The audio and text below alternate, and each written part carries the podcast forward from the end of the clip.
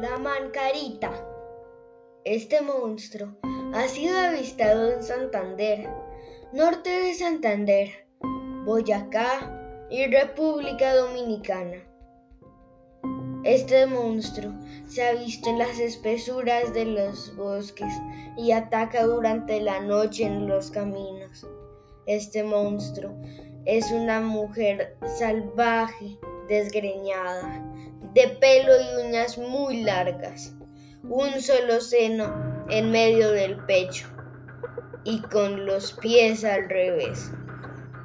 Las pocas personas que han sobrevivido a un ataque de este espanto cuentan que los atrae de una manera hipnótica, los desaparece y les calva el miedo por unos minutos, pero luego, cuando vuelven a tener miedo, ya es demasiado tarde.